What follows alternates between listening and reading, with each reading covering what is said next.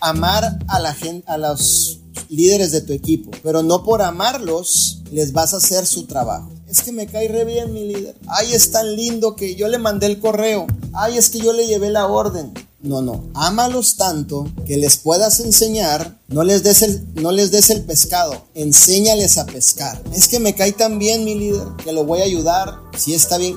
Yo amo, yo me amo a mí mismo. Yo he aprendido a amarme a mí mismo. No, yo no sabía esto antes, te voy a ser sincero, pero he aprendido conforme a mis fracasos, caídas, propósitos de vida, obviamente muchas dificultades, muchos altibajos en la vida, golpes, desilusiones, eh, traiciones, por muchas cosas que me han sucedido en la vida, he aprendido a amarme.